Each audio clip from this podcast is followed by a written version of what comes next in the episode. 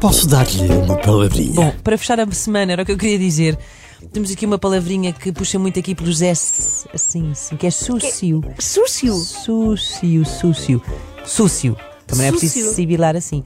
Sucio. O que é que será que queremos dizer quando dizemos que alguém é um sucio ou que faz parte de uma súcia? Então, significa que esse indivíduo, esse sujeito, é. Não há volta a dar. É assim, é um marginal. É um vadio. É um rebelde. é um- já um- uma súcia. Fazer parte de uma súcia é quando andas, andas com más companhias, não é? É um, é um grupo de gente que não interessa lá muito. Assim, de, de má fama, não é? Mas também, também tem aqui um segundo significado, que é um bocadinho menos eh, controverso. Eh, pode ser uma grande patuscada.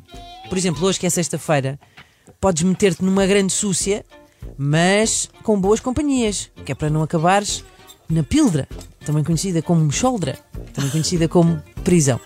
É, engra- Portanto, súcia. é engraçado porque súcio, em espanhol, não sei se terá algum tipo de relação, é sujo. É sujo. É. É possível, não é? Porque associando assim a coisa que não é muito. vá, que, é- que tem a ver com, com marginalidade, se calhar é uma coisa suja, não é? Pois. Mal, mal vista. Então, mais, é, uma é pala- possível, é possível. mais uma palavra para o seu vocabulário. Hoje é. Súcio. E está tudo depois no site da Renascença em podcast. Posso dar-lhe uma palavrinha?